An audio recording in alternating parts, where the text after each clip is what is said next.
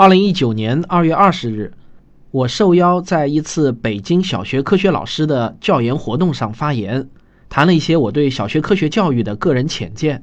现在呢，我把部分的实况录音发出来，供有需要的听众参考。特别说明啊，我是以教育部门邀请的嘉宾身份发言的，所以呢，我的所有发言均代表个人意见，不代表官方意见，仅供大家参考。好，谢谢大家。好。我们从我们围绕我们小学的科学教育开始。说实话呢，我对小学的课这一版的课标我是熟读的。我相信我读的不会比各位老师要读的浅，而且呢，呃，全国几乎所有的小学科学教材我也全部都全部都看过一遍啊。应该说我对小学科学教材还是非常熟悉的。这里头有一个很重要的一个问题，就是小学科学教学的总目标是什么？这个在新课标的第六页就写的很清楚，就是。呃，科学素养就是提高全面提高我们学生的科学素养。那么对于科学素养呢，有一句话，这段话呢比较长，是指了解啊，我就不念了啊。是这句话虽然写在这里了，但是。如果作为一个考点的话，我相信真的是没有多少老师能够把这个科学素养这么长的一句话能够把它背下来的。因为我自己也尝试过想把这句话背下来，就是我表示我自己在对这个很熟，每次一讲座的时候，科学素养是什么，哗哗哗我就把它背下来。结果尝试了几次，发觉都背不下来。因为如果背错了一两个字或者漏掉一两个字，还蛮丢脸的，还不如不背啊，就就把它打在这里。所以呢，我总觉得就是说把科学素养用这么长的一句话来描述，它很严谨很好，确实没有问题。但就是有一点问问题，就从我们科普的角度上来说呢，就缺乏传播性。那什么是好的传播性呢？就是朗朗上口的、短小精悍的句子，它才是能够传播的。所以我们做科普的人就特别在意，把一些复杂的概念用朗朗上口的金句给它一下子就给它讲出来。我对科学素养也有一个简单的一个总结。我觉得科学素养是什么呢？就是这样的一个公式。如果你把它记住的话呢，就很容易记理解了。就科学素养就是科学知识加科学思维。一个人具备多少的科学素养，其实我们就是考他他他的基本科学常识有多少，然后再看看他在面对一些常见的生活中的一些观点的时候，他是怎么思考的。这个叫做科学思维。所以科学素养其实就是科学知识加科学思维。因此，我们小学科学教育的总目标，其实在我看来，不管是小学、中学教育、呃大学教育，甚至是全民的科普教育，它的总目标都是普及科学知识加上这个传播科学思维。总体来说呢，我把它称之为传播科学精神。好，那么科学素养就是科学知识加科学思维。但是现在我看到的一个很大的一个问题呢，就是往往每一个老师都知道科学知识该怎么讲解，因为我们的课标把科学知识分得非常非常的细，五大模块，每一个模块里头有第一阶段、第二阶段，每个知识点全部都给你拎出来。我们考试也是围绕着这些知识点去考，所以科学知识点的这些讲解啊，相对来说是容易教学的，而且我相信各位老师。你们教的一定比我好，而且你们也都滚瓜烂熟，因为你们常年跟这些知识点打交道嘛。但是我认为呢，科学教育的难点呢，就是科学思维的培养这一块呢，就相对来说是比较难难教的，因为每个老师对科学思维的理解可能有有不同，每个老师他自己对对待一些世界的一些观点啊，它可能也是互不相同的，这就导致了每个人的思维它其实是有差异的。那么科学思维呢？它其实又是有一些科学界或者叫科学共同体公认的一些思维方式，但是这些思维方式现在并没有啊。当然，我这里稍微的那个稍微的说一点课标的不好，因为我说实话，这版课标总体上我的评价是非常高的。而且和国际也是接轨的，但是我个人认为啊，就稍微有一点不足的，就是没有把科学思维也给它模块化和金字塔化。所谓的金字塔化，就是有层级的啊，基层是哪些，然后第二级、第三级往上走，金字塔化和模块化，然后让老师明确的知道我一年级要教哪个科学思维点，每个科学思维点是哪几句代表性的话，它有哪几个案例，有几哪几个故事可以讲。我觉得这个是目前这版课标稍微我觉得有一点欠缺的东西啊。当然，这是我个人的一点浅见了啊。好，那么关于讲到科学思维的话，我想先从一个最基本的一个例子开始。因为我今天科学知识点我就不多讲了，因为我觉得这个大家都比我更擅长。我主要围绕着科学思维的培养，还有这块的教学来谈一点我个人的浅见。我先给大家讲一个例子啊，一个例子，就比如说我现在问大家一个问题啊，你们怎么看待这个问题？就是说，感冒发烧的时候，用捂汗的方式，就大被窝里头捂汗的方式，可以。治疗感冒和发烧，捂一身汗，第二天就好了。而且这个方法已经流传了上千年，被无数人亲身证明是有效的。那么我们因此可以得出一个结论：感冒发烧用捂汗的这种方法是可以治好的。请问对吗？我不知道各位在座的老师心里是什么样的一个想法啊？那么我给大家说一个结论：我在春节期间呢，完成了十万份的呃这个调研，就是回收了十万份问卷。其中有一道题，判断题的第三题就是这道题，就是问大家这个问题，你觉得对吗？结果是百分之五十二的人认为是对的，百分之四十八的人认为是错误的。也就是说，在今天这样一个在科学界已经有明确明确结论的，就是你去问任何一个呃医院里正规的医院里的医生，还有你去查任何的用药指南或者医师指南，都会告诉你，感冒发烧的时候不但不能捂，而且还要注意散热，这已经是一个医学常识了。但是从我的调研来看呢，依然有百分之五十二的社会人认为用武汉的方法治疗发烧是有效的，而且它被经验所证明了。那这是一个什么样的一个问题呢？我觉得这其实就是一个科学思维的问题。其实。大量的小学的实验教学中，其实已经把这个问题说明确了。因为我们大家都知道，包括刚才那个那个这位老师他讲到那个磁铁实验的时候，就已经提到了要对照实验才能够说明结果，对吧？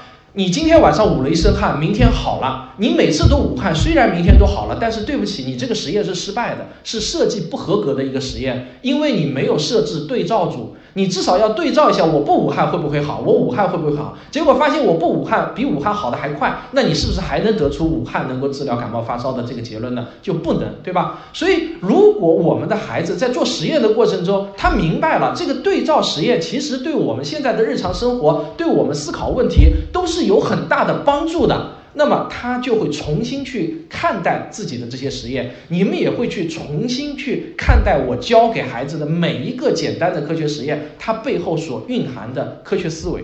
我再举一个简单的例子，前段时间权健的事件大家都知道，就是权健发明了一种火疗。他把一个小女孩因为参加火疗，癌症没治好，治死了嘛，所以就引起了轩然大波。现在权健的老板都被查了，都被抓了。但是这时候呢，社会上就流传了一个声音，这个声音是这样子说的：他说，这个小女孩在接受权健的火疗之前，她不是也接受了半年西医的化疗吗？但是化疗没有治好小女孩的疾病，火疗也没有治好小女孩的疾病。现在为什么？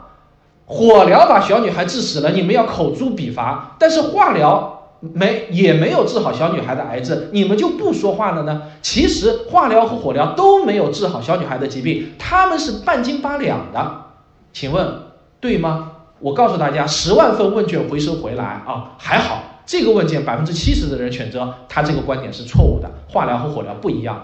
但是依然有百分之三十的民众认为这个观点是非常正确的。他们认为化疗和火疗是半斤八两，谁也不比谁强。那对吗？其实这个答案很明确，在我们的小学很多实验里头，我们都知道一个很简单的一个数据，就是比如说那个刚才那个老师说了，吸磁铁去吸那个回形针，你不能只做一次实验啊，你至少要做六次实验，对吧？你六次实验中有可能有一次是失败的，所以我们正规的治疗癌症的方法，我们讲的是一个治愈率、有效率和缓解率这三个标准。它不是说任何一个人得了癌症，我用化疗的方式一定都好，百分之一百都好，它是有一个比率的，但是它是有明确证明它的缓解率可以达到百分之多少这样的一个概率，这是大样本、大数据、多次实验的结果。但是火疗到目前为止，你没有一次实验是成功的，你怎么能说化疗和火疗他们是半斤八两，谁也比不过谁呢？这就是说，是连小学生的基本的科学思维都没有建立起来，就是要知道做实验至少要有一定的次数，对吧？你才能够统计出一个客观规律和客观结果。所以，我觉得这就是。用生动的例子告诉大家，我们在小学科学实验的过程中，给孩子们培养出来的这些科学思维，等他成人以后都是非常有效果，也是非常有有作用的。好，那么接下去就着这个话题，我再给大家看一道浙江省的科学探究中考题，这是一道真题，杭州市的一道中考题啊。那个这个是最近这两年以来在浙江省的中考科学考试里头。最新出现的一种题型，这种题型呢，孩子学生最容易失分，老师也觉得最难教。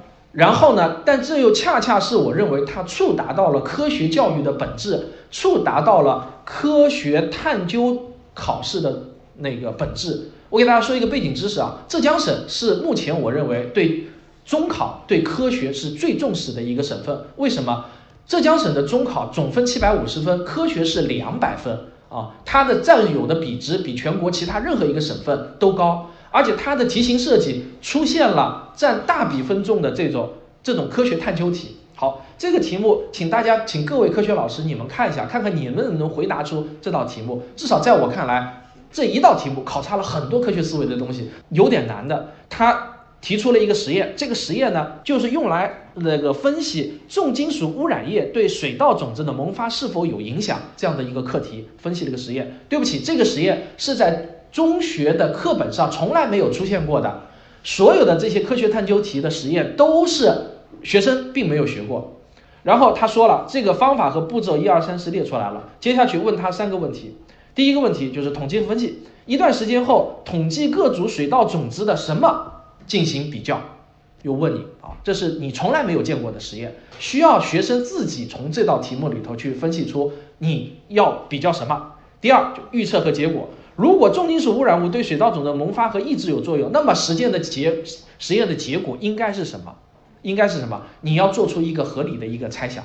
第三个问题，在步骤三中，器皿中为什么要放放置五十粒水稻种子，而不是只放置一粒？为什么？这就可能大家都反应过来，这就是我刚才说的，要有数据，要有大样本，单次实验不能说明问题。第四，最有意思的一个问题，就该实验方法方案中存在的缺陷是什么？你看啊，这是中考的一道真题啊，这道题其实考察的东西是非常多的，在我看来，每一样考察的东西都是考察在考察科学探究的基本规律的问题。如果一个学生能够很顺利的把这些科学探究题都能够给他答上来的话，我相信这个学生将来走上社会以后，他面对社会上的各种纷繁复杂的现象，还有各种观点，他就具备了基本的判别真伪和辨别真假的一个基本科学素养和基本科学能力。所以呢，我真的是很想为能够出出这类科学探究中考题的老师点赞的。而且现在这类题型的比重在逐步的增加，然后我最近跟浙江的几个科学老师讨论的时候呢，他们就希望我能够把这类考题梳理一下，就怎么给孩子就相当于做一些解题技巧。我倒是很乐意，我觉得应试教育也不是都是坏事。你把这些题目的解题技巧告诉他们，其实就是在帮助他们建立科学思维的一个过程。那么这类科学探究题。我研究了一整本书，我把历年来所有的科学探究题的真题、模拟题，我全部都看了一遍。我总结出了这样子的一些规律啊，我发现，在中考题里头，它就体现出了我们科学实验教学，它真正应该教会孩子的是以下几个最重要的科学思维点。什么呢？就是任何科学实验都要有一个明确的目的。请各位老师自己在。反反想一下，我们在给我们的孩子教各种各样科学实验的时候，你有没有一上来就告诉他，我们这个实验的目的是什么？我们为什么要做这个实验？我见过很多科学老课老师录的示范课程，还有他们录的示范的这个实验视频，往往一上来就开始按照步骤很规范、很严谨的就开始做步骤，唯独忘了告诉孩子们，我们为什么要做这个实验了。实验不是凭空掉下来的，我们不是为了好玩儿，我们不是为了故意难你、故意考你，我们要设计一个实验。每一个实验都有一个明确的目的，它要解决一个问题，它要分析一个问题。所以呢，第一条就是要让孩子建立任何科学实验都要有一个明确的目的。第二条就是实验之前你一定要先提出假设，比如说我们的假设是重金属污染物会对种子的发芽率产生影响。这是我们的假设，那么你接下去就想，假如这个假设是成立的，那我应该可能会看到什么样的一个结果？好，带着这样子的明确的目的和假设，我们再去做这个实验的时候，这个实验就变得有意思了。因为你在做实验之前，你是不知道结果的，而且往往它的实验结果是反常识、反常规的，你会大吃一惊的。就比如说我们做那个发烧会不会误判这个实验啊，武汉这个实验。现在老人都说你发烧了要捂一身汗，你第二天就好了。你每次都这么做的，但是突然有一天你学完了科学课的一堂实验课以后，你能不能自己提出一个假设？我假设捂汗和解决发烧的问题是没有关系的。如果没有关系的，那么我未来我可能未来的三五年中我要发十次烧，那么我一次捂汗，一次不捂汗，然后我每次记录一下，我对照一下，对吧？他就能够自己用实验的方式去解决他遇到的问题了。所以。实验之前要先提出假设，实验的数据要足够多，实验的分组要用随机的原则，实验一定要设置对照组，实验要尽可能设计成单盲或者双盲。好，因为时间关系，我们不展开解释，因为我觉得每一条都可以讲一个故事，讲一个很复杂的一个概念。我总结出来的科中考科学探究题的规律就是这样子：如果学生能够把这六个要点全部吃透，那么。我所看到的所有中考探究题，学生最容易失分的这些题目，你用这六个六个科学思维点去套，一定能把这些问题、把这些答案全部都答对。比如说，我们看这道真题，第一题，一段时间以后统计各种水稻种子的什么进行比较，这就是刚才我明确说的，要提出一个假设，要有时间，要有一个目的。当然，这个空很容易啊，就是去。分析记录各个组的水稻的那个种子的萌发的率嘛？什么叫萌发率？就是五十个种子里头有多少个发芽了，多少个不发芽，这叫萌发率。那么第二个实验结果就应该是重金属含量越高的水，那么它的萌发率就应该越低。好，这就是你要事先要做出的一个假设，然后我们用实验去比较它能不能解出。第三个步骤就是说。为什么是五十粒种子而不是一粒的原因，就是因为要大样本，要大数据，一次实验不能说明问题。好，最后一个最难的就是该实验方案存在的缺陷是什么？这也是难倒很多科学老师的一道题目。就这个实验看上去好像很很完善，没有缺陷，可是如果我们用一二三四五这样的一条条去对照的话，我们就会发觉倒数第二条实验一定要设置对照组这一条，它出了问题。出了什么问题呢？哎。有些老师觉得它不是有对照组吗？我们分别将水稀释十十的一次方，就十倍、二一百倍、一千倍、一万倍，看看怎么样。可是忘了对照是每一样都要有对照。你只设置了十倍浓度的，你为你还必须要设置一个零浓度的，就是正常的。也有一种可能，重金属对种子的萌发率其实并没有影响。对啊，你所以你必须要设置一个没有浓度的一个对照。所以我们就像我们研究武汉到底能不能够。那个降温的这个方法，你一定要我捂和不捂，你都要去试验，你不能只试验我捂，你每次都捂了，说我好了，你是你缺了一个最重要的，就是缺了一个正常的一个对照组，对吧？所以这个实验的缺陷就是缺少一个零浓度的一个对照组。这道题目，扪心自问啊，我们扪心自问，如果你是一个科学老师，你第一次拿到这道题目，你从来没有做过，你是不是也有点懵？但是如果说，我们对我们做实验，它的目的和它的科学思维点有一个清晰的一个认识的话，我这里提到的科学教学的这六条思维点，你有一个清晰的概念的话，那么这类题目你会觉得一点都不难，不在话下，无非就是套这六个实验点哪一个是有缺陷的，而这恰恰是解决我们在现实生活中遇到的各种各样的问题的一个根本出发点。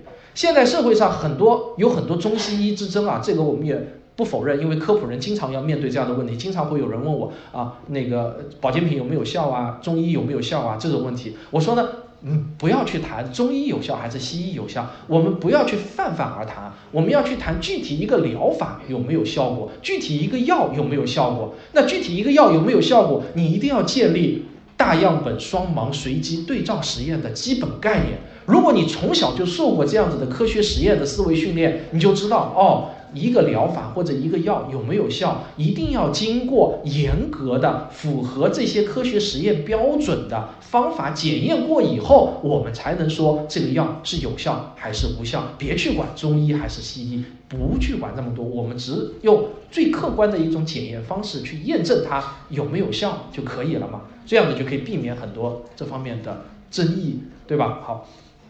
要么下面我们进入下一个环节，就是我想给大家看一个我拍摄的一个实验视频，来来给大家做一个示范。就是我认为你做一个实验的时候，你应该讲解到在这个实验中那些科学探究或者是那些科学思维中注重的哪些点是什么啊？我们看一个。今天我们来做实验，研究温度和溶解量的关系。首先，我们在烧杯中倒入六十毫升的冷水，然后放入一百克的蔗糖。也许啊，你会觉得这个糖倒的似乎有点多了，但是别着急，我们耐心搅拌。搅拌过程中，或许你会发现水变黄、变浑浊了，但是不要慌张，咱们继续搅拌。科学实验不只是神奇和有趣的，有些实验甚至可能很枯燥。大约半小时后，这些糖会全部溶解在水中。这时候的糖水是有些泛黄和粘稠的，这是正常现象。然后我们再放入大约二十五克的糖，接着搅拌，糖水又变得浑浊了。而这次你即使再怎么搅拌，也无法让底下的糖完全溶解了。接下去，我们来看看如果给水加热会发生什么情况呢？我们拿来酒精灯加热糖水，注意，在这个过程中，除了水的温度变化了，其他所有的条件都没有变。对照实验的重点就是一次只能改变一个条件。我们一边加热糖水，一边继续搅拌。这次大约十分钟后，我们看到糖水慢慢变得清澈了，而刚才无法溶解的糖又全部都溶解在水中了。你看一下，这个糖水是不是比刚才更粘稠了呢？我想请你思考一下，在这个实验中，如果我们不用酒精灯加热，而改用加一些热水进去，是不是能达到同样的目的呢？请把你的答案告诉我好吗？我是汪杰老师。看，最后这个问题很重要啊！我相信，如果第一次问小朋友们这个问题，答案一定是五花八门的。但是这个答案其实是没有争议的，它是不对的。为什么呢？因为它改变了两个条件，一个条件是。提高了它的温度，另外一个条件是加大了它的水量，这就这个对照实验就失败了。为什么？因为对照实验最重要的是一次只能改变一个变量，要控制变量，这是实验的基本要求。好，这里头其实就是把实验中最重要的几个东西讲出来了。所以我们的目标其实是要培养一个人他的思考力，因为在以后人与人之间的竞争其实就是思考力。科学思维在任何行业都是有作用的。我们教学这些实验是关注这些实验它所背后带来那些科学思考本身，还是要按照一个科学家的一个严格要求，把它当成从小的一种训练？就好像我们要我们知道这个孩子未来要成为一个钢琴家，所以现在他弹钢琴的时候必须要规范手指法、脚法、脚怎么放，必须要规范。你只有严格训练，你将来才有可能成为一个天才的钢琴家。可是，如果说我们的目的不是要把这个孩子培养成钢琴家，我们只是希望他能够陶冶一下，感受一下音乐的气质，感受一下艺术的气质，那他愿意怎么弹，他愿意自首弹，愿意放松的弹，这有什么关系嘛？